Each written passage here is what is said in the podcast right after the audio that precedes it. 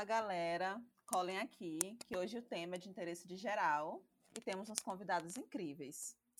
E, né, eu vou passar agora a voz para eles, porque antes da gente embrasar juntos, eu vou pedir para nossos convidados se apresentarem.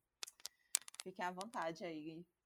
Salve galerinha, aqui é a Neves, né? Eu sou jornalista cultural, fotógrafa e faço parte do time de audiovisual da Brasa. Então talvez você já tenha escutado minha voz nos episódios anteriores. Salve, eu sou o Jeff Delgado. Na real, eu sou o Jefferson Delgado, que tem tantas fases da minha vida, mas hoje eu sou o Jeff Delgado, conhecido por várias pessoas. Eu sou fotógrafo, jornalista, diretor, empreendedor e N outras coisas também. É uma satisfação, obrigado pelo convite, vamos trocar esse papo. Oi, pessoal, eu sou a Nicole Baoc, eu sou diretora de arte aqui na Brasa Mag, trabalho como designer numa agência de publicidade, já passei pela fase de ser, trabalhar com tatu, é, em geral, sou artista visual e tenho uma marca voltada para streetwear. É isso, gente. Eu comecei o episódio, eu não me apresentei, mas porque eu dei espaço aqui primeiro para meus colegas falarem. Ninguém vai saber que, na verdade, eu esqueci de me apresentar. Mas talvez seja a primeira vez que vocês me escutem falar aqui hoje. Meu nome é Camila Soares, eu sou maranhense, é, sou produtora audiovisual, né? Empreendedora também, roteirista, diretora, estamos aí no Corre, no time da Brasa Meg, trabalhando aí o time de audiovisual. E já que todo mundo já se apresentou, é, hoje eu vou falar qual vai ser nosso tema. Nós vamos falar hoje sobre empreendedorismo no hip hop, por isso que está esse time aí fortíssimo. A maioria de nós aqui empreendemos dentro do hip hop, e aí eu queria entender de vocês é, se vocês vêm de famílias que sempre empreenderam, né, nós sabemos que a maioria dos pequenos empreendedores são pretos, são de quebrada, e isso também vem de uma falta de oportunidade, né, de empregos formais e da necessidade de sobrevivência. Como foi esse rolê de empreendedorismo dentro da família de vocês? Vocês tiveram alguma referência? Mano, eu vou puxar esse bonde, mas na minha família nunca rolou esse o empreendedorismo que fugisse um pouco daquilo que a gente meio que tá acostumado. Então era sempre tipo, abrir uma loja aí e vendo o que vai dar, ou então, sei lá, trampar para abrir sua empresa, mas meio que sem saber qual empresa ia abrir, sabe? Então, eu não sei se eu consigo afirmar isso, sabe? Se realmente existiu esse esse empreendedorismo que veio de algum lugar. É, já no, no, meu caso, não, não tive contato com ninguém, até um pouco mais distante para além pai e mãe, assim. Minha tia, no máximo tinha um brechózinho assim no, no na quebrada, sabe, dessas roupas doadas, minha tia, Olivia, mas, tipo, na, não era algo tão assim, oh meu Deus, empreendedorismo? Era empreender, obviamente, empre, empreendedorismo tá em tudo, independente do tamanho, porém a gente nem se tocava nisso, ela foi a única, assim, que tinha uma coisa de empreendimento no sentido família. O mais louco é que meu, quando minha mãe conheceu meu padrasto, eu era menor, e meu padrasto já trabalhava na feira. Até eu virar a chave e entender que era empreendedorismo também, é, foi muito doido. Esses são meus dois contatos, e já minha mãe e meu pai, que é o, o elo mais forte ali, é, não, meu pai era segurança de empresa privada e tudo mais, minha mãe é, a diarista e depois empreendeu no sentido pessoal de voltar a estudar e hoje está se formando na área da saúde. É, que foda!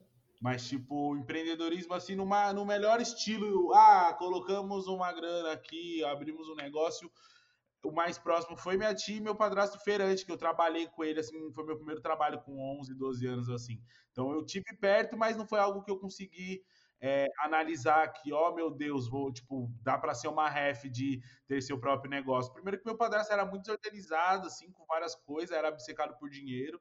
E minha tia era um, um brechó simples, assim, de quebrada. Você, tipo, via as notas de dois ali, as moedas, mas, tipo, no final das contas não era aquele algo que puxou ali para mim querer empreender, tipo, até eu empreender minha, na minha vida, né? Então, eu até acredito que eu fui um dos primeiros da família a empreender, assim, no sentido de aprender sobre empresa mesmo, assim, também. Tá ligado? É como é mais uma necessidade, às vezes, de sobrevivência do que ver como um negócio, uma possibilidade de de transformar aquilo em algo Sim. maior e que dê para, enfim, transformar num negócio. E tu, Nicole?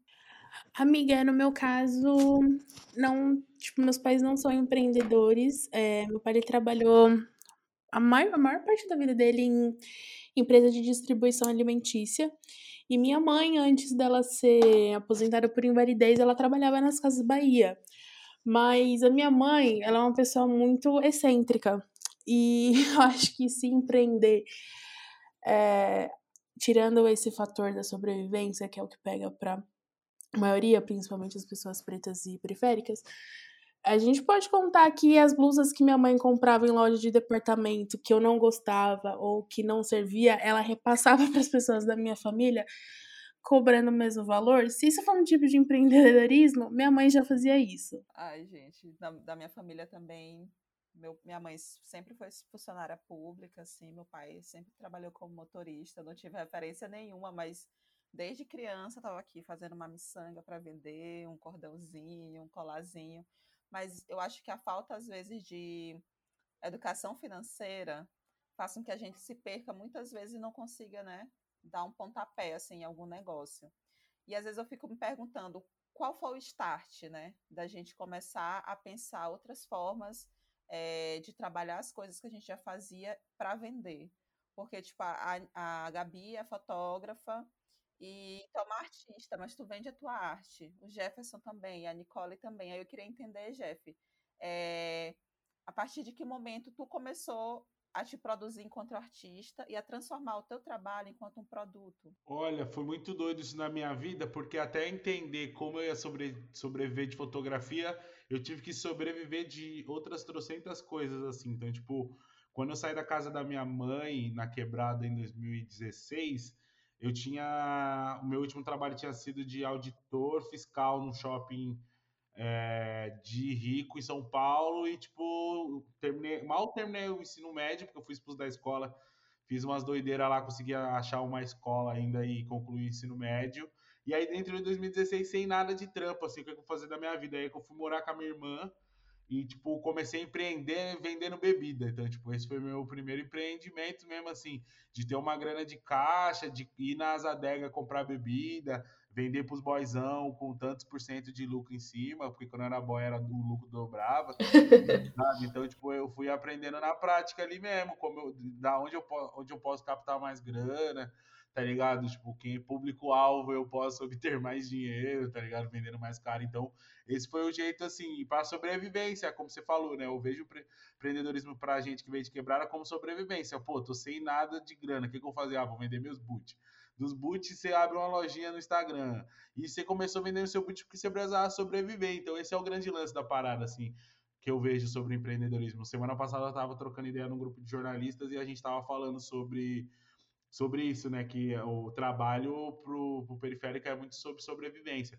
E aí, em 2016, estava vendendo bebida, pô, tava ganhando uma grana legal. Tipo, vendia um isoporzinho de, de dois.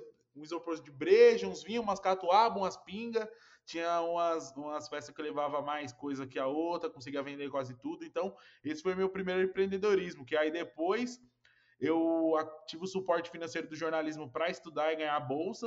Depois eu trabalhei numa marca mais fixo até entender o Jeff enquanto fotógrafo que podia trabalhar com todo mundo, assim, sabe? Ter uma agenda.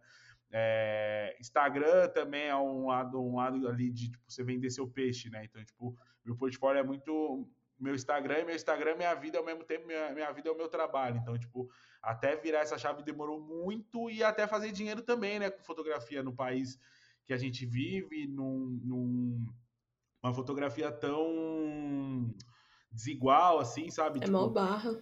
É, então, até eu virar essa chave demorou muito, mas hoje eu tô aqui, sabe? Tipo, e o mais louco é que hoje eu empreendo de fato, assim, me entendendo como empresa, porque tem um funcionário, pago o imposto pro governo, tipo, mano, seleciona pessoas para trabalhar para outras pessoas, sabe? Então, a grana que vem pro Jeff, Jeff Empresas, mano, tipo, passa por dezenas de pratos, assim, isso é muito louco da parada. Então hoje, tipo, hoje, principalmente hoje, eu e minha irmã consegue se ver enquanto empreendedor por isso, assim, por a gente ter uma gestão que fala quando a nossa, nossa grana de caixa tá osso, sabe? Então, tipo, é, é sobre isso, assim, a equipe, time, hoje é empreendedorismo, mas a bebida já era empreendedorismo, trabalhar na feira do, meu, do lado do meu padrasto já era empreendedorismo também. E, Jeff, quando tu começou a vender bebida, tu já estava com essa visão de que tu estava fazendo aquilo para futuramente tu investir na fotografia? Não, não, porque era sobrevivência, né? Então eu fazia cursinho pré-vestibular, assim, no, no Núcleo de Consciência Negra lá na USP, e aí eu conheci uma galera, e aí eu estudava um pouco do meu período, depois ia é, cuidar do meu negócio, que era ir na adega, depois, à noite, eu virava vendendo bebida nas festas. No outro dia, eu tentava estudar. Então, tipo, mano, era sobrevivência e a fotografia nem existia ainda nessa época. Por conta das bebidas que existiu a fotografia. Porque aí eu entrei num coletivo chamado Porque a USP não tem cotas. E aí eu descobri o audiovisual com uma galera, uma galera branca que tava no coletivo. Porque aquela luta antirracista precisa ser dos dois lados, né? Então, tipo, pô, tinha o Fernando lá, que era um mano que trabalhava com audiovisual. E ele ajudava o coletivo é, com o audiovisual e ele deixou uma câmera uma vez comigo seis meses, assim, aí que eu comecei a pensar em produzir conteúdo, mas tipo, não empreender na fotografia, no audiovisual. O meu primeiro passo foi produzir conteúdo para a internet, assim, eu vi que faltou é, a galera falar sobre empreendedorismo no YouTube, tá ligado? Com a vertente de quebrada, porque o Sebrae não falava disso ainda, nada falava sobre isso, tá ligado? E aí que eu tive esse estralo de falta de furo aí, falta de, de pauta sobre empreendedorismo da quebrada e empreendi produzindo conteúdo. Isso é um bagulho muito doido que eu tô raciocinando, inclusive, só aqui agora. É, visão demais. É entender o que tá faltando, às vezes é isso, né? Ter uma visão mais para frente, entender o que tá é faltando né? fazer. Né? É, tudo é sobrevivência. sobrevivência faz a gente criar as coisas, saírem da é. caixinha, é. né? Eu lembro que eu entrei no curso, eu fiz um curso técnico em cinema, né? Foi aí que minha, a chave da minha vida também mudou, foi em 2016. E aí eu, tava, eu era louca para ter uma câmera e eu não tinha grana. Aí eu consegui um meu primeiro job remunerado, aí eu na época eu ganhei dois mil conto. Aí a câmera era, eu ia comprar uma câmera em São Paulo, e aí eu, caraca, falta 500 reais. Gente, eu vendi todos os meus livros. Caraca, eu vendi mano. tudo, tudo, assim. Eu fiz um brechó, vendi minhas roupas que eu não usava. Enfim, eu só sei que eu consegui esses 500 reais e comprei essa câmera. E foi a partir disso também que eu consegui a a trabalhar assim com o que eu faço hoje. Hoje eu consigo né, viver do audiovisual, assim, não tão bem, mas consigo sobreviver. Mas produzindo uma galera foda, fazendo um trabalho lindo, que toda vez eu puxo assim, aquela vendida do jabá, falando, gente, vocês têm que conhecer o trabalho da Camila. É sempre assim, é que nem a Nicole. Toda vez eu falo, gente, mas vocês têm que conhecer. E a Nicole, né, trabalha com moda, então já é uma parada já mais é diferente. Eu queria que a Nicole falasse um pouco também sobre o corre dela com a com a Vish. Ai, gente, a Vish é uma coisa, eu costumo nem falar que ela é uma marca, eu falo que ela é um projeto de moda, porque o lance de empreender rola que às vezes você acaba ficando sem grana e você tem que pegar o que você investiu de volta. É o que aconteceu comigo já umas três vezes. É, mas fora esse lance financeiro, a Vichy ela é uma marca slow fashion e não trabalha seguindo o calendário sazonal. Ou seja, eu não lanço coleção baseado na indústria, nem seguindo as, as estações do ano. Então, para mim, é a hora que eu conseguir fazer, que eu tiver programado, tiver tudo pronto, eu lanço. Por isso que eu falo que é um projeto, que as pessoas geralmente associam marcas a grandes coleções, tudo datado, programado, e não é realmente assim que funciona. Mas apesar disso, eu vejo que muitas pessoas associam sucesso à quantidade de seguidores no Instagram, né? E o Instagram da Vish tem seus lá mil e poucos seguidores, mas eu tenho cinco coleções que estão todas sold out. Então, para mim, isso que é o sucesso, você conseguir fazer um produto e vender esse produto. Na, mais sucesso ainda é quando ele se vende por si só. É, eu não tô falando isso porque sou eu que faço, mas eu tô falando desse jeito porque eu fiz uma coisa que eu queria muito e não tinha. Então, quando eu comecei a fazer a Vichy, foi porque eu sentia muita falta de produtos que, na, que antigamente vinha com embalagem, vinha com adesivo, tinha um capricho e um cuidado na hora de você entregar o produto. Tipo, para além de uma camiseta, o produto também era a embalagem, era o adesivo que acompanhava, era a tag da camiseta. Era uma experiência de compra. E conforme o tempo foi passando e a indústria que já era de massa ficou mais maçante ainda, esses pequenos detalhes foram se perdendo. E eu, como uma grande colecionadora de stickers, porque basicamente todo grafiteiro ama adesivo, é um clichê, mas é verdade. Então eu comecei a produzir coisas que eu sentia falta, que em algum momento existiu, mas que hoje em dia não existe tanto quanto antes. E foi tiro e queda para mim. Eu fiz uma coisa que eu mesma consumia e que as pessoas ao meu redor também consumiam, porque viam que, além do lance da exclusividade de ser slow fashion, de não ser produzido em massa, tinha a experiência da compra. Elas compravam já sabendo que, tipo, ia ter alguma coisa dentro que elas iam se encantar. É, foi mais ou menos assim que aconteceu e que tem acontecido até hoje. E tudo isso também é fruto do teu trabalho enquanto artista visual, né? Não é só uma marca de roupa, tem todo aquele trabalho gráfico e artístico, é todo tu que faz, né? Sim, amiga, as ilustrações não sou eu, é o meu sócio, o Bruno, que é um grafiteiro e um artista brabíssimo, mas o conceito, a modelagem, o estilismo, é, a parte gráfica, sou tudo eu que faço. E eu entrei mais a fundo nesse lance de arte visual por conta do grafite. Então, o que veio primeiro na minha vida foi a arte, sem dúvida nenhuma, que me abriu a porta para um monte de ideias mirabolantes, tal como a Brasa. Gabi, e tu, enquanto fotógrafa, né, que recentemente produziu dentro da Brasa o editorial da Mona Brutal, e tu trabalha a fotografia, né, como teu negócio. Eu queria que tu falasse um pouco como tu vê o mercado da fotografia para a área que tu te direciona. Mano, eu acho que assim, voltando um pouco no papo que a gente falou sobre começar a empreender, uh, entra muito no que o Jeff falou sobre começar a empreender sem saber o que era de fato. Tipo, eu trampo desde muito nova e chegou um momento que eu falei, mano, eu preciso trampar para conseguir algo meu, sabe? Porque você começa a trampar para tipo tentar ajudar em casa, para tentar ter alguma visão um pouco além do que já tá um, entre muitas aspas pré-estabelecido.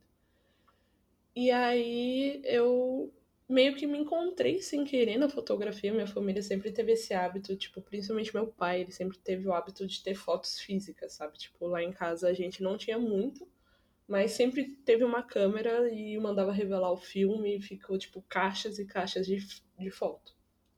E é uma fita que eu sempre gostei. E aí que eu não sei explicar direito o momento em que eu falei, mano, vou começar a fotografar para valer. Sabe, sempre foi foto de amigo, foto aleatória.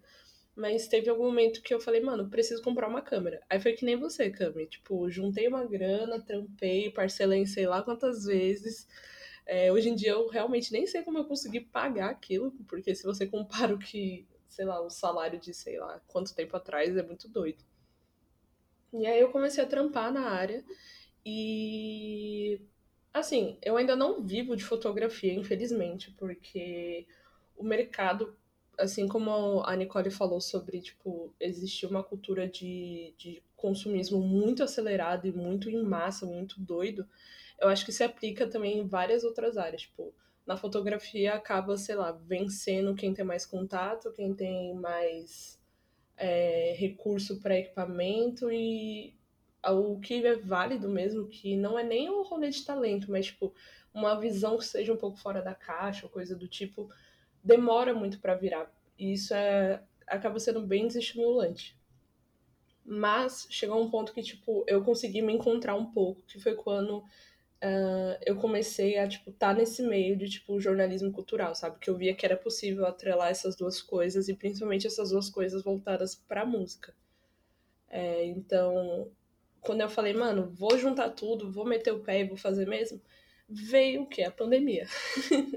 então veio aquele balde de água fria, mas a Brasa me ajudou muito nesse processo de, tipo, produzir algo, não ser só a pessoa que está ali fotografando, mas a pessoa que está por trás da visão, do conceito, de fazer os corres de atrás das pessoas e fazer tudo, ornar e fazer a produção mesmo. E isso foi muito bom porque expandiu meus horizontes para tipo ver o mercado de uma maneira um pouco mais positiva. Porque, mano, a gente sabe como o bagulho é muito mais difícil pra gente, principalmente, tipo, quando a gente pega, assim, como a Brasa, que são 26 mulheres. Então, a gente sabe muito bem, por isso por serem mulheres negras também, então o mercado ele acaba sendo muito cruel com pessoas pretas nesse sentido e isso acaba desestimulando muita gente. Então, quando rolam oportunidades para você conseguir respirar fundo e ter, sei lá, um momento que você fala, mano, vou botar esse cara para fazer, isso é muito bom. E no final, eu acho que eu nem respondi sua pergunta. Não, amiga, respondeu sim. Tipo, é isso. É essa, essa, o rolê da fotografia, tipo, quando eu comecei também a. Começo de tudo era que eu amo fotografia e eu fotografo. Só que eu não fotografo. Eu falo que eu não fotografo profissionalmente, por quê? É, como eu comecei, eu me encontrei, me entendi enquanto uma produtora eu comecei a fotografar sempre que eu ia fazer produções. Tipo, eu ia fazer um, um rolê de visita de locação. E aqui no Maranhão a gente tem a coisa muito forte da, da cultura local, né? Da cultura regional. O Bumba Meu Boi, o reggae, essas paradas. Então a gente sempre produz muito dentro da nossa cultura. É, e aí toda o vez que que é eu... muito foda, mano. Ah, eu adoro. A maioria dos meus amigos hoje em dia são fotógrafos e a gente, né, fotografa geralmente manifestações culturais. E aqui, tipo, toda vez que eu ia, por exemplo, ah, eu ia lá no, no tambor de crioula, aí eu ia né, conversar, marcar pauta, não sei o que, conversar com as pessoas, esse era o meu momento de eu, de eu exercer a minha fotografia, né? Então, a maioria das minhas fotos ou é de rolê de cultura regional ou é rolê de batalha, porque eu ia para batalha, né, curtir e aproveitava para fazer vídeo para fazer foto. E aí, a partir daí, eu fotografo nesses sentidos, né? Eu nunca, é, de fato, empreendi dentro da fotografia, e nem coloquei a minha fotografia enquanto ainda, né, que ainda não tive essa oportunidade, enquanto uma coisa assim para eu trabalhar minha visão artística, enfim. Mas o rolê do, da, da produção de vídeo, de áudio, é, de audiovisual, que foi assim o que eu comecei a, a desenvolver no audiovisual. É, e, tipo, cara, é foda, porque assim, além de né, da gente ter toda essa, essa questão racial, questão de gênero que nos afasta, nos separa muito assim de várias oportunidades, eu ainda carrego ainda a questão regional, né? Porque eu moro no Maranhão e a gente Sim. às vezes enfrenta muitas barreiras assim para conseguir trabalho, conseguir tipo, fora daqui, saca? É mó doido que a gente tem muitas, sim, falando de pessoas sudestinas, a gente fica muito focado nesse eixo São Paulo Rio de Janeiro e muitas das vezes ignora ou então, sei lá, fecha os olhos para essa dificuldade que a regionalidade traz, sabe? Tipo, a região afeta muito como você vai conseguir empreender também. É, São Paulo é, foi, foi por muito tempo vendida como, ainda é vendida como a terra das oportunidades, né? Mas a, como até dentro de São Paulo, de que pessoas, aonde elas estão essas pessoas até dentro de São Paulo, né? Tipo, onde ela vem. Eu fico, eu, eu escuto muita galera do interior de São Paulo falar e também usar um discurso bem próximo do, do, do, do, que as pessoas que vêm da quebrada. Obviamente, sei lá, horas de diferença, uma qualidade de vida um pouco melhor, de oxigênio e violência, uhum. sabe? Então, tá ali doido, mas o quanto, mano, até dentro de São Paulo mesmo tem esse rolê, né? Imagina a galera de outros estados. Total, pô. E aí é isso, né? Eu acho que quando a gente começa a, a construir as coisas em comunidade, a entender que existem né, essas barreiras, esses desafios, a gente começa a criar né, meios Sim. assim de sobreviver dentro disso.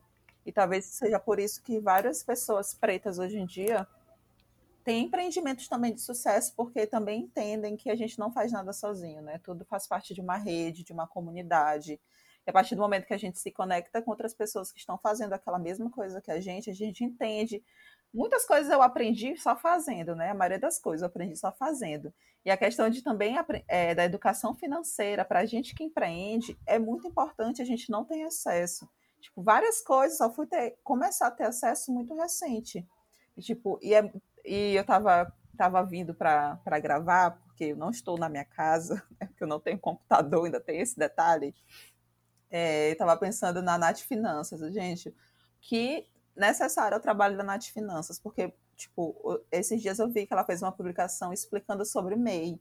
E várias pessoas, assim, que, que, que trampam com audiovisual, que trampam com arte, é, às vezes não entendem seu trabalho, não sabem precificar seu trabalho e muito menos regulamentar, né? Tipo, saber que precisa construir uma empresa, uma microempresa para poder é, ter nota, esse tipo de coisa. E, enfim, tem todas essas coisas. Aí, tipo, vocês, é, quando vocês construíram, vocês têm CNPJ? Construíram isso quando?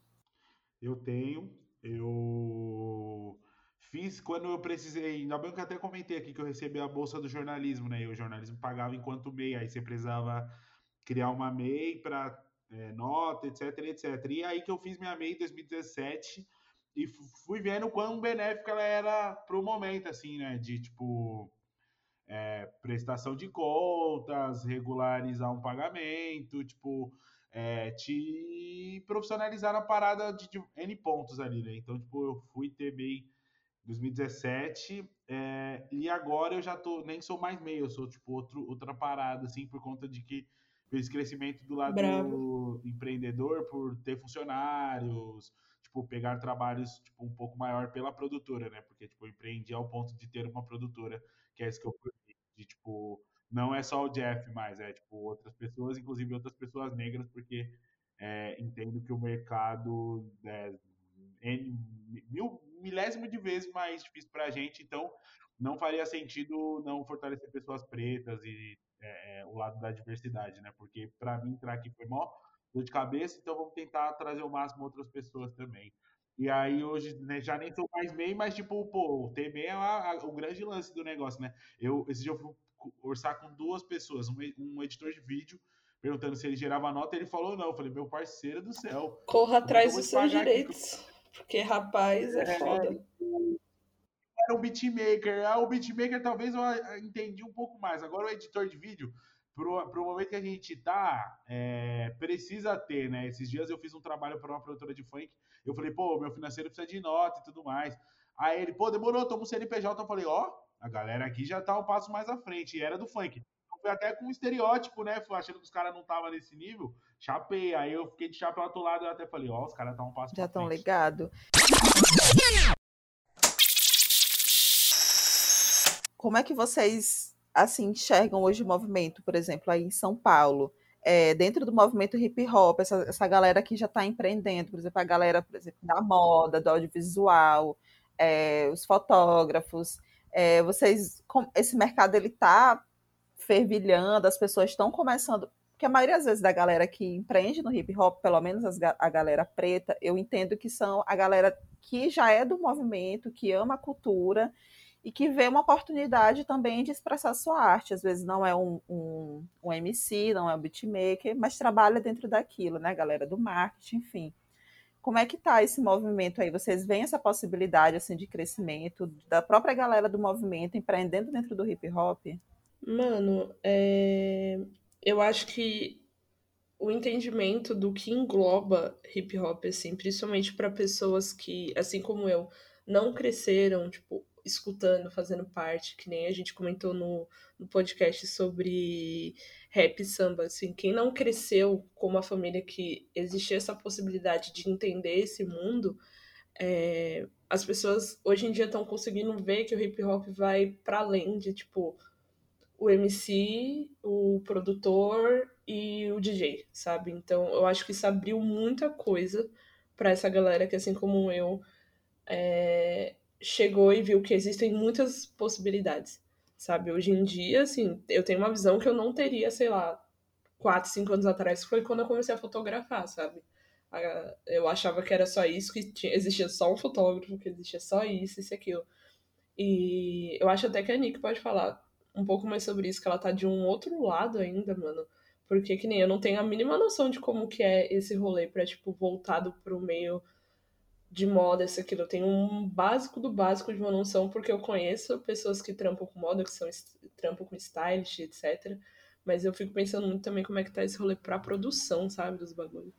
E do grafite também, né? Que a Nick Sim. é grafiteira. Como é que tá rolando, é, Nick? Tu acha que essa, a galera do grafite, ela, elas estão se profissionalizando assim no sentido de é, se construir empresas ou entender que elas precisam ter, ter um CNPJ para poder conseguir os trampos, ou tu acha que, enfim, como é que tá rolando o movimento? Foi, gente, complicado. Eu acho que eu vou responder isso por partes. Eu acho que, primeiro, começando pelo gancho da Gabi, que ela falou que sobre famílias ou pessoas que crescem em lugares onde o hip hop não tá lá desde o começo e tal, e aí você cresce achando que o hip hop é o DJ, o MC e o produtor.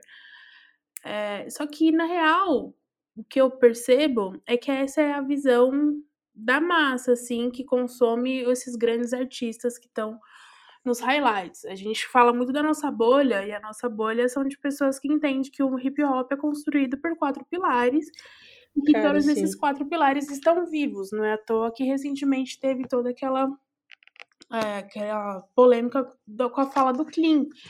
E é o que muita, muitas pessoas realmente pensam e acreditam, porque não vivem o hip hop na sua totalidade. É, falando sobre grafite, grafi, dentro do grafite sempre rola e provavelmente vai continuar rolando para sempre a briga entre o grafite de rua e o grafite de galeria.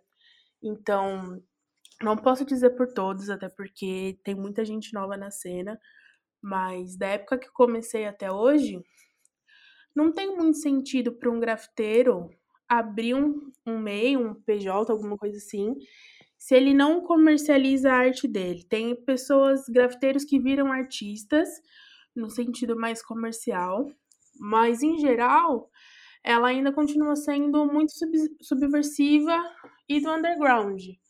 É, não tá no nível tipo gêmeos, ou pessoas que estão em ascensão, mas que têm muitos, muitos anos de caminhada, como o Iconicá, por exemplo, sabe? Nossa, sim.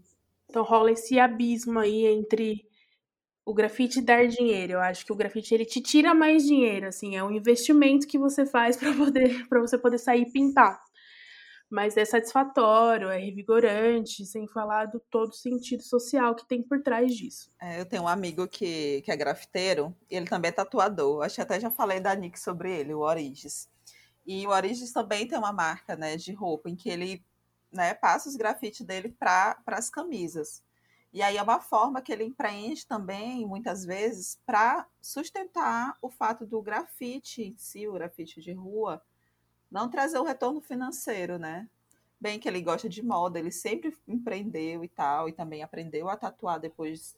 O grafite foi a base de tudo, né? Veio a tatuagem, veio a, a, a moda, veio... aí depois pensou, ah, aí agora faz telas, enfim, faz vários outros produtos a partir do, do grafite, a partir disso ele, ele empreende. Mas são muitas pessoas que muitas vezes não têm, é, não, não entendem que precisam né, é, trabalhar aquilo enquanto negócio e se regularizar, regulamentar, entender que ele é uma empresa, assim, de alguma forma. Que às vezes fica parecendo assim, que às vezes a gente fala, ah, gente, isso é um negócio e tal. Ah, não, minha arte não é vendável. Ou você quer trabalho. Tem muito, a gente tem que entender que a arte, ela, para além de tudo, é a tua profissão. E tua profissão, ela precisa te dar condições de vida para tu viver bem, para tu né, ter poder de compra. A gente vive num país capitalista, então, no mundo capitalista, então você precisa né, receber por, pelo seu trabalho. Então, às vezes, dentro do movimento, assim, eu conheço várias pessoas, tipo MC, produtor e tal, que às vezes não, não ainda não compreendem que eles podem se organizar dentro da, da, do meio para eles poderem viver daquilo, né? Sim, sem falar que para grafiteiro é muito comum é, buscar um outro ramo de, um, de oferecer serviço, como uma marca, é, o design, o próprio design, ou. Nem esqueci a outra coisa que você falou, mas enfim, procurar outros tipos de serviço, porque a arte em si. Não é que ela não seja vendável, mas as pessoas não têm o hábito de consumir arte. Acho que se eu perguntar para vocês quantas telas vocês compraram na vida de vocês, e a gente gosta de arte, a gente consome, mas o hábito de, de pagar efetivamente por uma tela, por exemplo, ou algum objeto que não é de utilidade, ele é muito distante ainda no nosso país. Então, quem é artista, ele acaba montando, digamos, uma mini empresa de pequenos que oferece vários tipos de serviço. Então, quem é ilustrador em vez de fazer print, tipo, faz print e acaba fazendo uma caneca. Ou uma camiseta. Ou alguma outra coisa que tenha uma utilidade que faz com que as pessoas consumam mais.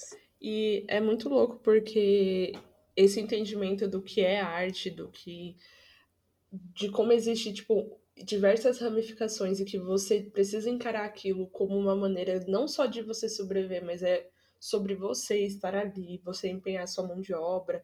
Isso aquilo vem muito do que a gente conversou no começo e que até o Jeff citou de que a gente acabou, sei lá, empreendendo sem saber que era empreender e a Cami citou sobre educação financeira. Porque é muito disso, sabe? A gente não tem esse entendimento por diversos motivos e eu sinto muito que isso se expande muito no audiovisual, sabe? Eu fui entender que um fotógrafo precisava ter um meio aberto porque as empresas encaram como um negócio, ou então que você precisa emitir nota fiscal. Sem brincadeira, começo do ano passado. Ano passado, não, final de 2019, vai, por exemplo. E eu fiquei tipo, cara, como assim eu preciso disso? Porque essa informação não chega. E foi quando eu sentei e falei, caralho, se eu começar a emitir nota fiscal, eu vou ser uma empresa, tá? Quais são minhas responsabilidades? O que, que eu tenho que fazer? Como que funciona esse corre?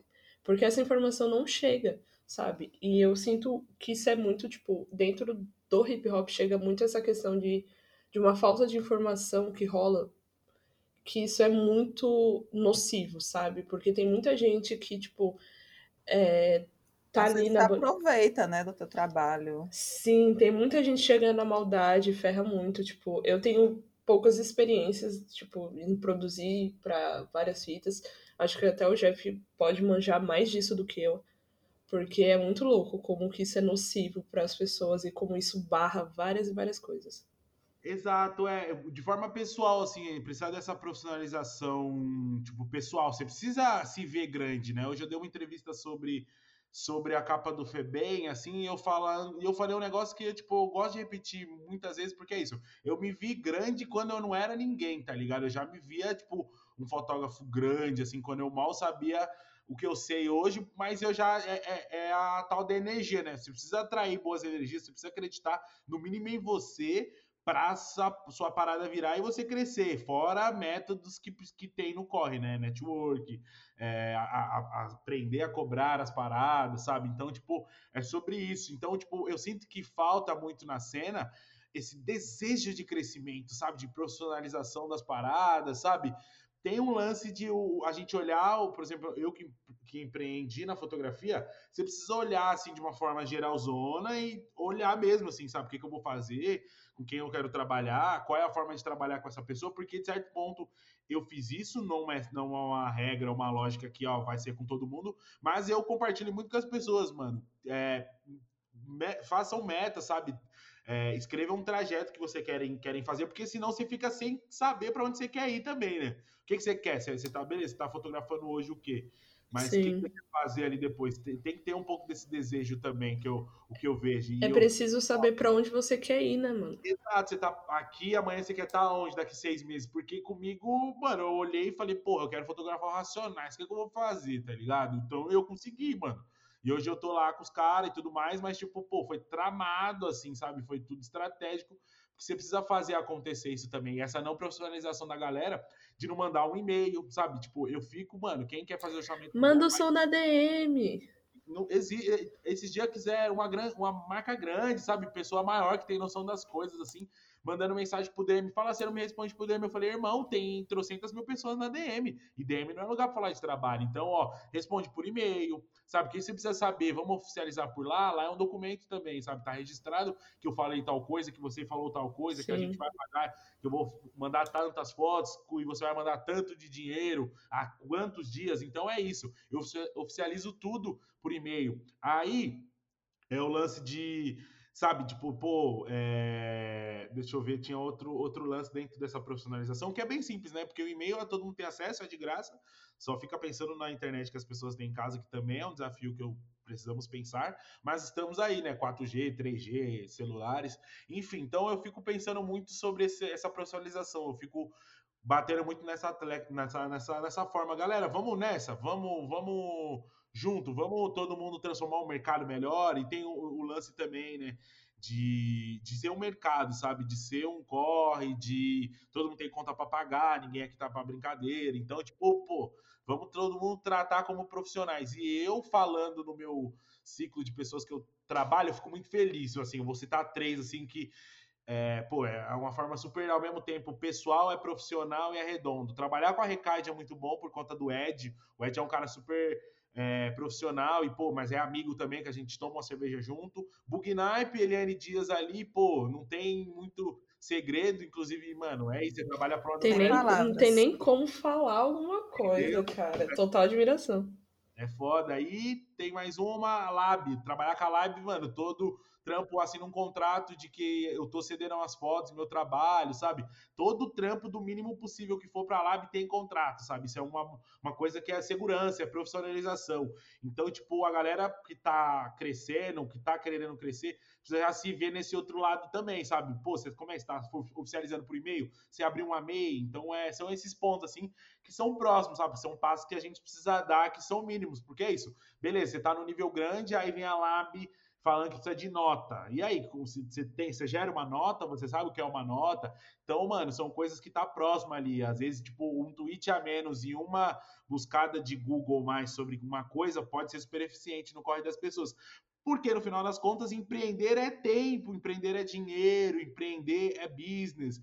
E a gente não aprendeu isso na escola com nossos pais. Então, tipo, se hoje estamos aqui, quem tá puxando o bonde, puxa o bonde do resto, né? Se, se, eu, se eu se profissionalizei, vem também, família, saca? É, é a coletividade, né? É o mercado, né? Gente, autorizações de foto, autorização de imagem, tudo isso. Ó, sempre que eu saio com a minha mano. câmera, eu coloco na minha bolsa lá já as minhas autorizações impressas. Porque depois. Mano, isso daí já acelera tanto as Porque coisas. às vezes tu fotografa na rua de boa, mas, por exemplo, eu fui participar de um, de um concurso fotográfico, e aí eu mandei uma foto, era uma foto de uma manifestação, e apareciam, tipo, duas pessoas meio que contra a luz. Eu não sabia quem eram essas pessoas, eu não apareceu o rosto delas, mas eles me pediram autorização de imagem, eu não tinha. Porque eu não tinha como ter autorização de imagem no meio daquilo, entendeu? Porque era uma manifestação, a gente estava fechando BR, enfim. E aí eu não pude participar. Sim. E depois desse dia, que foi, enfim, era uma fotografia até de celular. Aí depois desse dia que eu comprei minha câmera, enfim, aí eu, cara, é o seguinte, eu vou começar a fazer isso. Pode, não posso estar fazendo ainda de uma forma muito profissional, mas eu vou fazer minhas imagens e vou pedir autorização de todas as pessoas, porque mais para frente, se eu conseguir, que aconteceu também, tipo, de eu conseguir vender a foto, é, eu não fiz nenhum acordo financeiro com essa pessoa, mas eu entendo que a foto é minha e a foto é dela também. E aí eu consigo, né, é, dividir essa grana que eu recebi e tal. É muito isso da gente também ter interesse de procurar, né, qual é o caminho. A gente não, não começa nenhuma profissão aleatoriamente. Então, é entender que você vai começar a, a trampar numa parada, você tem que entender quais são os lances daquilo. Olha, é, vou fotografar essa pessoa e eu vou ter a imagem dessa pessoa, vou ter o número dela, vou ter o endereço dela, enfim, fazer um documento e formalizar. Eu acho que o combinado não sai caro, entendeu? É basicamente isso. Total. Largar a mão da informalidade, né? Que a gente tem esse péssimo hábito de fazer, mas não pensar no futuro. E aí a gente só vai fazendo, fazendo, até que chega um momento em que você precisa de um lance burocrático e aí você pensa, putz, eu devia ter corrido atrás disso antes, perdi uma oportunidade. Sim. E o, o empreendedorismo, eu acho que ele. Hoje em dia a gente tem uma noção um pouco melhor sobre o que, que é você estar crescendo, você se encarar de uma maneira profissional. E isso vem muito também dessa questão de coletividade, sabe? Porque é o que o Jeff falou. Se eu sei de um bagulho que vai ajudar quem tá ali comigo, então quem eu gosto, que eu admiro, óbvio que eu vou passar para frente. Se tem como eu fazer junto para crescer junto, a gente vai fazer isso. E desculpa, pode falar, amiga. Não, é porque você tá falando isso, mas eu só queria citar uma do Kamal aqui, que é uma coisa que eu sempre falo quando a gente fala sobre empreendedorismo, tipo, desse corre independente. Tem uma do Kamal que fala: Ah, se eu soubesse como eu ouço ser independente e depender de gente que nem sente o mesmo amor Nossa, que eu. Mano. Tem que pedir, por favor, pelo amor de Deus. Eu acho que todo mundo entende Sim. o que isso quer dizer que eu, esse coletivo, às vezes ele é muito romântico. Na real, é muito você por você. Também, mano, também. E a sua bolha mais próxima que vai te apoiar, mas muito dificilmente a sua bolha vai fazer você ganhar muito dinheiro. Isso entra muito naquele papo que sempre rola na internet de tipo, ah, não custa nada você apoiar seu amigo, pipipi, popopó. Acho que chega a partir do momento que você consegue respirar e ver que, tipo, mano, talvez o seu amigo não seja a pessoa que vai estar tá ali correndo por você. Isso é muito real também. Sim, amiga. Quando eu tava aprendendo a tatuar três anos atrás, uma das primeiras coisas que na tatu ainda rola muito esse lance de. Não é de hierarquia, mas de mestre e aprendiz. Então, você acaba pegando muito ensinamento sobre técnicas, mas sobre atendimento ao cliente, coisas da vida. E uma das primeiras coisas que o Evandro, que foi o meu segundo mestre, me falou foi que eu só ia começar a fazer dinheiro quando eu saísse da minha bolha. Porque os meus amigos poderiam até me apoiar, mas se os meus amigos são como eu, é, eles não iam ter, tipo, a condição de pagar o que o meu trabalho de fato vale. Sim, mano. Sem falar do péssimo hábito que a gente tem de diminuir o valor do nosso trabalho quando é para alguém próximo, principalmente nossos amigos. Tipo, putz, vale 700 reais, mas eu você não vou cobrar 300 reais de você, eu não consigo. Sim, e mesmo até quando a pessoa vem com um papo de tipo, olha, quanto que você cobra? A pessoa nem joga o rolê de graça, o que já é algo muito difícil sabe? Muita gente vem e fala, mas nunca discute sobre preço. A pessoa, tipo, você não consegue fazer. Eu falo por mim mesmo, já teve muito caso de eu fazer foto de graça porque eu me travei e falei, não, mano, mas como que eu vou cobrar esse preço, que é o meu preço, sendo que é um amigo, eu sei como que tá foda pra ele. Não, total, gente. Esse lance de, de saber precificar seu trabalho, eu acho que é uma barreira que a gente ainda demora muito a ultrapassar. Eu vi um tempo que a, a Thaís, que é DJ, da Bebé, ela estava fazendo até um, uns cursos, umas paradas que envolvia também né, essa parada de empreendedorismo na quebrada, enfim, para a galera e para a galera aprender a precificar seu trabalho, porque existe todo um cálculo, né, que a gente precisa fazer e que às vezes a gente mesmo acha que a gente não está valendo tanto. E, e acontece muito, gente, esse rolê de de, de tu começar a fazer uma coisa e as, geralmente não é teu amigo próximo que vai consumir aquele teu trabalho, às vezes outras pessoas fora da tua bolha consomem, aí as pessoas da tua bolha entendem talvez que aquilo, enfim, tá massa, tá legal e cons consegue ter interesse. E eu nem vejo isso como um problema, assim. Eu vejo, existem, acho que vários outros motivos para que isso aconteça, mas eu acho que a partir do momento que a gente entende que a gente também precisa fazer pela gente, e que se a gente teve essa dificuldade, como a Nicole falou, de que às vezes a gente romantiza muito o coletivo, mas ser um coletivo não acontece, mas a gente também não precisa colocar num, num patamar romântico, é né? Tipo, meio patamar não é romântico, gente, até porque a gente sabe que é, o bagulho é difícil, ainda mais né, na, na, nos, nas condições que nós nos encontramos e, e as pessoas que nós somos. E que muitas vezes, pô, o Sim. trampo que a gente faz vale muito, muito. E a gente. E galera, tipo, branca, rica, às vezes tem muito recurso, não faz nem metade do que a gente faz e sabe cobrar seu trabalho porque tem autoestima para isso. E porque tem uma rede que vai chegar e falar, vai, faz, ou então que, tipo, só por ser uma pessoa que é filha de sei lá quem, ser amigo de sei lá quem, por ter um network bom, simplesmente pelo fato de ser branco e rico, é, as pessoas pagam porque acha que número, ou então, sei lá, uma quantidade absurda de seguidor, um negócio assim, ou então porque é amigo de sei lá quem, que o trampo é, é isso, bom. É questão mesmo de, de tentar levar também essa consciência pra galera, né? E aí eu queria também, tipo, entender de vocês, assim, vocês, vocês já, já todos nós temos essa consciência, né, que a gente precisa entender o nosso trabalho enquanto trabalho, saber precificar, saber se, se regularizar dentro, né, das, das condições enquanto, enquanto empresas, né? Porque a gente que é microempreendedor, o Jeff já não é mais, já é o já é empresário, mas entender que nós somos uma empresa, né? E também saber dif, é, diferenciar as várias áreas. A gente precisa ter o financeiro, e às vezes nosso financeiro somos nós mesmos. Aí eu queria entender com o Jeff, Jeff, tu é teu próprio produtor artístico? Ou tu tem uma pessoa que faz essa questão da tua produção para ti? Olha, é muito doido porque eu tava refletindo esses, esses últimos meses, assim, também, tipo, mas até refletindo sobre os últimos anos, o quanto eu já tive várias fases da minha vida, assim, eu já tive uma assessoria em 2018, mais ou menos, foi muito bom para meu, pro meu corre, assim, mas ao mesmo tempo é, ser independente, tipo Anitta, é muito bom, que é o que eu sou já tem alguns anos também, acho que desde 2019.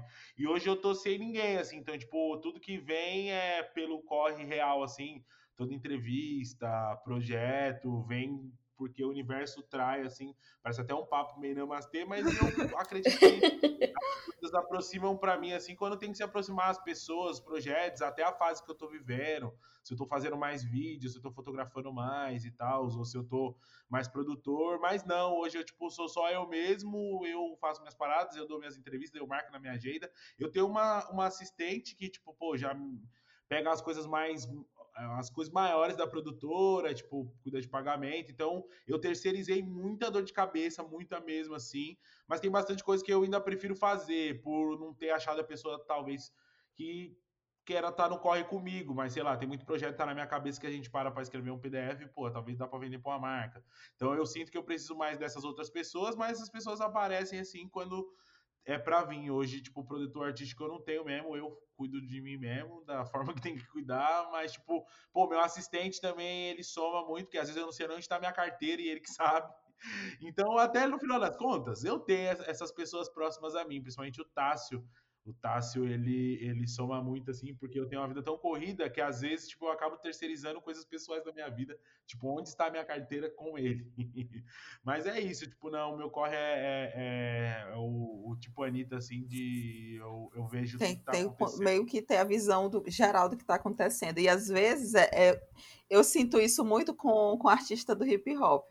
É, que é acostumado a fazer tudo, sempre foi acostumada a fazer tudo. Por exemplo, o artista que eu trabalho, ele é produtor, ele é MC, e aí ele tem um estúdio que ele produz outra galera. E aí, quando eu comecei a trampar com ele, era muito difícil, ainda é muito difícil para ele não, descentralizar o trabalho. Tipo, ele às vezes fica com tudo aquilo para ele. Por exemplo, a gente foi gravar um videoclipe.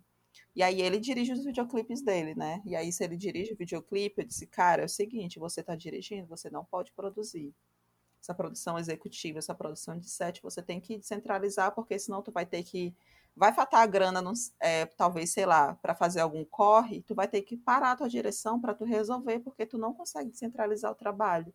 E às vezes é difícil mesmo para a gente conseguir passar essas demandas para as outras pessoas, porque a gente acha que a pessoa não vai dar conta, porque a gente já está acostumado a fazer da nossa forma. Então, isso tudo é um trabalho também muito mental, assim, de conseguir confiar e descentralizar esse trampo. E, e a, a Nick trabalha com marca, eu acho que deve entender muito disso, né? Tipo, entrega e correio e feedback da galera, tudo isso, Nick, como é que tu desenrola? Amiga, essa conversa me lembra muito um papo que a Nicole Balestro deu no workshop da Brasa, junto com a Uma Preta, que ela fala que tem mania de centralizar tudo. E eu me reconheci muito nessa fala dela, e logo em seguida ela fala que chegou num ponto que ficou tão grande que ela não conseguia mais centralizar tudo, ficava demais. Então eu penso muito que essa coisa de multitarefa, que a gente que é independente e do hip hop faz muito, é só pela falta, além do centralizar, mas para além disso, é pela falta de recursos. Tipo, se eu pudesse, eu adoraria Sim. muito pagar alguém para cuidar do Instagram da Vichy. Porque eu odeio rede social, eu tô cada dia mais offline. E você não consegue é, ter, continuar uma marca ou estar presente se você não está nas redes. Hoje, basicamente, o mundo funciona assim, né? Se você não está na rede, você não existe. Então, eu peco muito nisso, mas eu não consigo pagar alguém para fazer um trabalho na qual eu executo mas não executo tão bem. É, e isso pode ser aplicado em várias outras etapas, por exemplo, é, desde a da mídia social ao marketing. Eu tenho ótimas ideias, mas eu sei que não necessariamente todas elas estão ali dentro de um, de um bom plano de marketing. Mas a gente vai tentando, é difícil.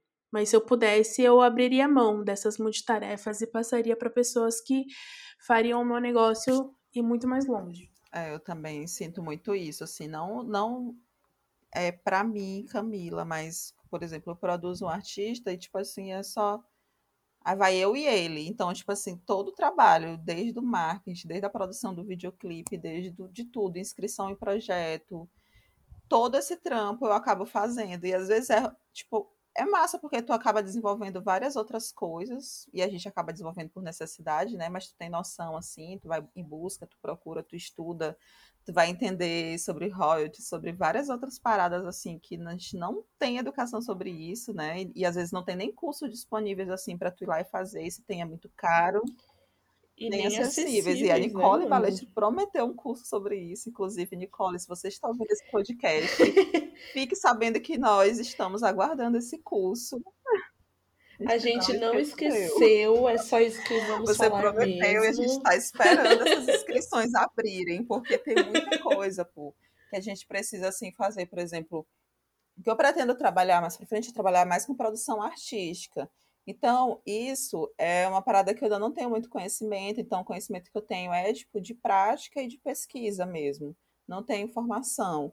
Mas é assim que as coisas também vão acontecendo. Eu assim que, assim, eu acompanho o trampo do Jeff, eu, eu já li, já escutei várias coisas assim dele falando que foi assim, né, que tu começou, né, Jeff? É tipo fazer. Vou pegar a câmera, vou fotografar e vou. É, porque é muito doido, né? Tipo, mano, a gente nasce pobre, preto, tá ligado? No caso, vocês mulheres ainda, que fode mais ainda. Porra, mano, eu super entendo, a gente tem que sempre estar tá falando e ressaltando nossas dificuldades. É, e o quanto talvez falar a gente precisa correr atrás, né? É muito difícil de se falar e até de se ouvir essa frase, porque, porra, como é que você vai fazer tendo mano, estando muito tempo atrasado, tá ligado?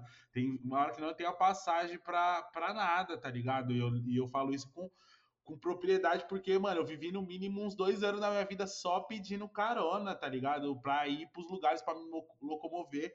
E quanto a sem grana, não era possível isso, tá ligado? E como é que eu fiz isso ser possível? Pô, pedindo carona. Então, e ninguém quer passar esse perrengue, tá ligado? Nós não nasceu pra passar esses perrengues assim. Mas, mano, o, o, sistema, o governo não faz nada pela gente. Então, mano, é aquela forma, o que a gente começou falando, né? Empreender é, é sobrevivência. Então, tudo que eu, mano, investi foi, te, foi tempo pra caramba, assim, porque vários sábados eu me jogava pras baladas de rap à noite, assim, ó, sem saber se eu ia conseguir entrar e conseguir entrar, fotografava, captava, editava vídeo, subia pro YouTube, pá. Então, tipo, eu investi muito o que eu tinha no momento, que era é, tempo, né? Porque grana já não tinha. A grana ou eu ia de busão ou eu comia alguma parada, tá ligado? Isso quando eu não entrava nos camarim dos artistas assim, dando uma rapecadinha numa. no salgadinho. Tá eu teve um. É foda, é foda. Então, mano, eu sempre sou do time vamos junto, trago outras pessoas, tá ligado? Inclusive, trago umas pessoas bem de uma forma que eu não preciso ficar falando, tá ligado? Porque tem dessa, porque é, o MC dá de uma, diz uma frase que é, que é perfeito, assim. Aqui você tem que pedir desculpa por ter feito mais que os outros, tá ligado? Tipo, é que bagulho é muito doido. Então, é, a forma de fazer na prática, assim, efetivamente, é, é fora das redes sociais também. É, o corre acontece real. Às vezes as pessoas acompanham ali rede social, tá achando que tá mamãozada, que tá tudo morango. É, tem muita coisa não que tá não sabendo. Falar, né? E, e, mano, é muito complicado também, tipo, eu acho que hoje em dia a gente se deparou com uma situação que a gente precisa olhar todos os ângulos das coisas. Eu lembro que eu sempre fiquei muito brava com o papo de tipo, mano, você tem que correr atrás, correr atrás que vai dar tudo certo. E eu nunca entendi o porquê disso, mas hoje em dia, né, que tem tipo outra cabeça, eu consigo ver de tipo como a meritocracia faz com que a gente ache que é só correr atrás que tá tudo show. E aí você tem que achar o limite entre sim, você precisa correr atrás, você precisa botar as caras, mas você também tem que tipo entender que mano, vai chegar um momento em que é algo maior que você, mas isso não pode te desanimar. E essa, essa linha é muito tênue entre você conseguir diferenciar essas coisas. Eu acho que às vezes falta muito, tipo, essa conversa, sabe? Pra, pra, tipo, outras pessoas. Porque é o que vocês falaram de rede social. Tem muita gente que acompanha várias outras pessoas e que, tipo, a pessoa fala ou então, tipo, a pessoa até, tipo, dá um panorama geral mesmo. Fala, tipo, mano, corri atrás, me fudi, corri atrás de novo, deu tudo certo. Mas a pessoa, tipo, ela. Não a pessoa que fala, mas a pessoa que acompanha. Ela não consegue, tipo, ter esse entendimento de que, mano, é preciso achar esse meio termo. Que a pessoa não tá falando de um local totalmente meritocrata. Ou então, às vezes, a pessoa também tá, sabe? Então, às vezes, a pessoa tá sendo bem filha da puta. É, tem que tomar muito cuidado, né? Tipo, principalmente quem tá num crescimento e conseguiu lá, chegar até o um nível na, na camada da sociedade de, mano, minimamente poder escolher um negócio melhor para comer quando tem trocentas mil pessoas que não tem para comer. Então é tomar cuidado, né? De tipo. É... Porque senão beira muito o, a meritocracia. Ah, se você correr atrás, vira. Eu virei porque eu corri atrás, sabe? Pô, Sim. amizade é coisa de playboyzão, assim. Mesmo. E adoece, mano. Exato, mano. É, não é fácil até pra gente que vem do mesmo lugar ver o outro crescer, porque a gente fica se perguntando, e nem é no sentido de inveja ou que você é bico sujo, nem nada, mas tipo, pô, como Por é que, que eu não virei se ele virou? Você pode tomar uma pessoa frustrada muito rápido, e eu já vi trocentas mil pessoas frustradas na estrada, assim, sabe? Porque não, não entendeu como o parceiro foi e ele não. E a música, empreender na música torna muitas pessoas frustradas, né? Eu já vi muito artista frustrado, mas eu já vi também muito fotógrafo, muito uhum, sabe? Que, tipo, pô, por que fulano vingou e eu não vinguei, sabe? Ficar se questionando muito o corre do outro, no sentido mais de, de frustração, assim. Tem um, talvez tenha um pouco de inveja, talvez. Mas, mano, tipo, é, é sobre frustração. Às também, vezes é, total, é, e é totalmente compreensível, assim, porque é, a gente que de alguma forma já consegue viver assim da, do que a gente faz, a gente tenta tipo passar assim meio qual foi o caminho das pedras para a gente chegar até aqui, não que a gente esteja assim no auge do auge, mas que a gente está conseguindo desenrolar. E às vezes a pessoa, pô, mas como assim? Por que, que eu não consegui isso? Eu também estou tentando fazer dessa forma. Então é, é realmente tentar fugir desse discurso meritocrático e trazer também a realidade. Assim, se a gente tem as redes sociais estão aí estão aí, né, né, acessíveis assim para a maioria das pessoas, é tentar, tipo, olha, gente, está acontecendo isso e trazer essa visão para a galera, tipo, é o corre é difícil, gente, é, é, complicado. Tipo, quando eu comecei a fazer o curso de cinema, é, eu dava aula de balé. E minha aula de balé era num. num tipo assim, eu tô chocada. Tu não sabia? Eu era professora de Eu balé. não sabia, meu Deus, eu estou chocada. Gente, eu sempre fui metida a ser artista, mas eu sempre fui. Geminianos são assim, amiga, tá tudo tá bem. Tudo Geminiano, eu adoro esse, esse, Porque é sempre um negocinho.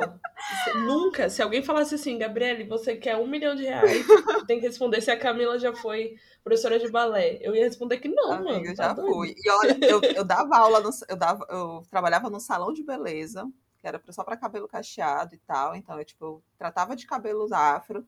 Aí eu dava aulas de balé. Aí eu peguei e consegui passar no curso de cinema.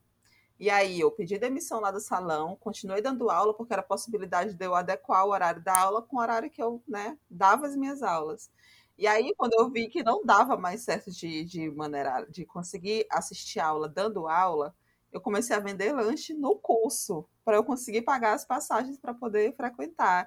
E é tipo Ou assim, seja, né, amiga? O empreendedorismo aí, isso aí a sobrevivência da raça. Nossa, mano, muito aleatório, mas isso me lembrou quando a gente estava falando de empreendedorismo, depois eu lembrei de um rolê que assim, minha família a gente sempre catava as coisas e ia pro litoral norte, pra praia. A gente catava e ia e ficava, sei lá, às vezes nem tinha muitas coisas direito, mas ia pra praia, ao menos pra, tipo, respirar fundo. Mano, eu, tipo, catava, sabe, eu passava pela praia recolhendo latinha. E aí eu pegava, trazia tudo e vendia, tipo, no ferro velho. Eu ganhava, sei lá, acho que teve um dia que eu ganhei 5 reais. Nossa! Nossa, meu Deus, eu me senti tão rica. 5 reais já foi dinheiro, amiga. Em 5 reais, mano. Criança, Pô, tipo... é que nos anos 2000, 5 reais ainda era bastante coisa. Ou 5 reais era mil reais. Mas é, é tipo isso, galerinha. Tipo, a gente tá aqui mesmo tentando passar a visão, assim, do que a gente vive enquanto empreendedorismo, enquanto empreender dentro do hip hop, que é um movimento que a gente está aqui, né, fazendo parte, que eu o hip hop não é só o MC, o hip hop tem toda uma cadeia de pessoas trampando, tem um fotógrafo, Exatamente. tem a galera de marketing na mídia social, então é toda uma cadeia que trabalha para que também a cultura permaneça viva e tenha. E agora, nesse período de pandemia, principalmente, né, que a gente está tá tendo as lives aí da galera de batalha, os videoclipes que vocês veem nas plataformas, eles também são, a maioria, feitos por galera que está dentro do movimento. Então, é isso. A gente está aqui tentando mostrar a visão do empreendedorismo fora o, o MC, o produtor, mas toda essa galera que faz essa rede funcionar.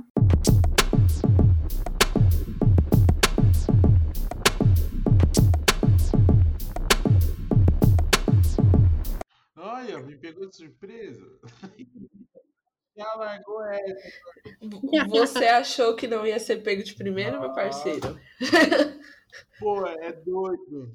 Vamos lá, mano. Ah, tem uns muito fáceis, assim, que são, tipo, meus amigos passaram muito bem comigo nos últimos anos. E, tipo, eu fico muito feliz que, que vários estão numa crescente bacana, assim. Então, tem o João Paulo, que é dono da loja Street Business, assim. Pô, o João já passou vários perrengues com outras marcas, trampando para uns playboy, assim, mano, muito cuzão. Então, tipo, pô, é, indico super a loja Street Business. É, que inclusive, mano, revende de outros parceiros, assim, marca, é, roupas de outro parceiro. Então, pô, tem, tem uma bolha ali muito boa de fazer grana girar entre si, assim. É, fico muito feliz. É, pô, mano, eu acho que eu vou de João, assim, que é o, o mais quente na cabeça. E, pô, o parceiro passou muita, muito perrengue, assim, para hoje ele ter o próprio escritório, ter um funcionário trabalhando com ele, pô, então eu fico muito feliz. E o moleque vem do fundo de uma viela lá no, no Inferninho, no Capô Redondo, olha o nome do lugar que ele vem. Inferninho! Então, ele veio de lá, então tá ligado, eu vou deixar o parceiro. Vamos lá, arroba Street Business. Nossa, gente, é, vocês vão me chamar de fraude, mas, tipo assim, da minha quebrada, eu nunca me socializava, porque eu era uma pessoa que eu só estudava. Então, eu nunca circulei muito pela minha quebrada, assim. É foda isso, né? Que você, tipo, sente meio fraude. Aí, na minha, onde eu, Eu te moro agora, entendo. também acabei de me mudar, só conheço o tio da padaria. Ô, mano, se for bom, Mais ou menos, assim, eu- no Belém as coisas são um pouco caras. Saudade de Itaquera, minha coab. Nossa. Tudo bem. Ai, gente, eu tenho muitos amigos que fazem várias coisas que não moram comigo, serve? Tipo, que não moram perto de mim. Tá, eu vou indicar um amigo meu que fez faculdade comigo, é o Lucas Ponce. Ele é um ilustrador muito brabo, faz, produz os próprios quadrinhos e as ilustrações dele estão caminham mais pro cyberpunk, afrofuturismo. E é muito foda. Eu, a roupa dele é. Não sei, gente, de cabeça, é difícil falar, mas as meninas vão deixar na descrição. a gente, a gente, a gente acha, depois a gente bota, tá tudo certo. É que é uma pessoa que eu acho que merece o mundo, assim. E aí, meu coraçãozinho gostaria que todo mundo acompanhasse, que o trabalho é muito foda. Mano, eu. A Nick falou um bagulho que aconteceu muito aqui em casa. Tipo, aqui em casa, que eu falo na minha quebrada. Tipo, eu moro no Jardim Brasil. E, tipo, o Jardim Brasil, aqui da Zona Norte, hoje em dia tá bom. Assim, hoje em dia, nos últimos 5, 6 anos. Mas quando eu era mais nova, era muita barra. E minha família sempre foi muito protetiva. Então, eu não socializava porque não deixava sair na rua mesmo. Ainda mais filha de pastor, nunca. E aí eu acompanhava de longe. Então, tipo, quem eu conheço são amigos que conheci no, ao decorrer da vida. E esses são eles que eu vou indicar. É, eu tenho uma amiga muito braba que ela é uma transista. Transista não, ela é hairstylist. Que entra no rolê que a gente tá falando de tipo, Profissional. levar o bagulho a sério. Exatamente. Ela é hairstylist, ela é muito brava. E, tipo, São Paulo, existe esse negócio muito doido de você não achar quem trampe, assim. Não existe essa quantidade tão grande quanto no Rio de Janeiro, por exemplo. São Paulo tem muito menos transistas do que no Rio de Janeiro. Eu acho isso muito estranho. Inclusive, talvez role um podcast sobre, sobre hairstylist, hein? Sim. É, o arroba é Aphrodite's Beauty. Mas eu vou deixar tudo bonitinho. É a Rafa, ela é braba. Foi ela que fez minhas tranças da última vez. E, mano, nem é por ser, ser amiga, sabe? É mais pra você olhar o corre e ver o quanto que a pessoa também, tipo, correu, correu, correu e tá crescendo. Nessa evolutiva aí que o Jeff falou. Foda. Eu vou indicar aqui. Não vou indicar um, mas eu vou indicar três pessoas. Me deem permissão pra isso. Ou seja, quem a gente tudo assim pega no Tá pulo, tipo, meu Deus, Camila tava preparadíssima. Gente, eu não estava preparada. Se uma for a Black Rare, eu já tenho Mas é-. É a Black Harry. Black Harry, da minha parceira Mariana. Que Mariana. Sim. Brabíssima. Gente, é incrível. A Mariana, além de tudo, dela ser modelo e dela ter estrelado todos os clipes que eu produzi, ela tem uma marca de roupas chamada Black Harry, que é uma marca de street. Ela é super braba, ela tem um brechó que ela customiza todas as roupas que ela vende. Então ela faz um trabalho de curadoria de brechó assim também muito bom. E ela é a, é a, menina que aparece no nosso vídeo de apresentação da Brasa, inclusive. Ela é, é braba. Ah, ela é ótima, gente. Inclusive, aí, se você não viu, corre. Esse vídeo corre. é muito bom, hein? É de umas é meninas muito braba aí. Inclusive, ela tá também. A gente fez um guia de modas é, de moda Brasil e ela tá lá, né? A gente indicou o trampo dela, porque é um trampo muito foda. E a Mari também é uma menina que sempre fortalece. Sempre fortalece, cara. É, tipo, o trampo da Brasa também, assim. Porque como aqui em São Luís tem duas pessoas da Brasa, aí eu sempre tô aqui correndo nas amizades, assim, gente, vamos ali fazer um vídeo comigo, aparece e tal. E ela fortalece. E também tem Origes, que é o menino que eu citei recentemente aqui no, na nossa conversa, que é da grafiteira, ele é artista visual, tatuador, ele tem uma marca de roupas também. E é da minha área de São Francisco. É um cara muito bravo, gente. Depois ele a persona do trabalho dele é uma persona de o Kazumbá, que é um que é um símbolo da cultura popular daqui, e aí ele grafita todas. Se você chegar em São Luís, você vai ver o grafite do Origens, porque está espalhado na cidade inteira. Ansiosa por esse momento de ir para São gente. Luís. Isso é um convite para vocês conhecerem Nossa. São Luís pós-pandemia, viu, gente? Meu Deus do céu. As portas estão abertas.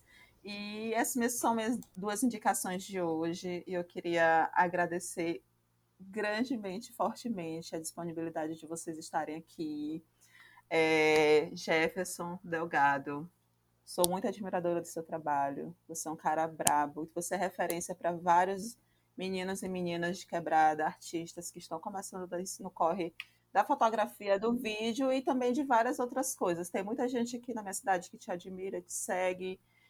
E... Sim, a Brasa está fazendo um ótimo trabalho sobre isso. Pô, obrigado, obrigado pelo convite. Uma honra trocar esse papo com vocês. É, o empreendedorismo é um assunto que dá para se debater por horas e horas, né? Pois muito difícil.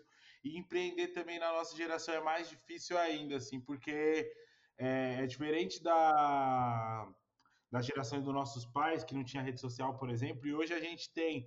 E tudo impacta no, no seu empreendedorismo, no, no quesito rede social, né? Tipo, é, como você se, pré, se é, como você se porta, é, o que falam de você e tudo mais, assim. Então, tipo, N pontos que que tão, tão o que torna mais difícil o game, né? Porque a galera do rap fala ah, rap game, rap game, e eu vejo tudo como um game também. No final das contas, é, você tem que jogar ali o jogo para estar tá nos espaços, para fazer acontecer, para pagar as contas. Então, tipo, é um bagulho muito doido, assim que eu olho e fico me perguntando, pô, foi da hora chegar até aqui, mas até chegar até aqui o bagulho é louco, tá ligado? Sim. Obrigada, gente. Prazer falar com vocês. Valeu.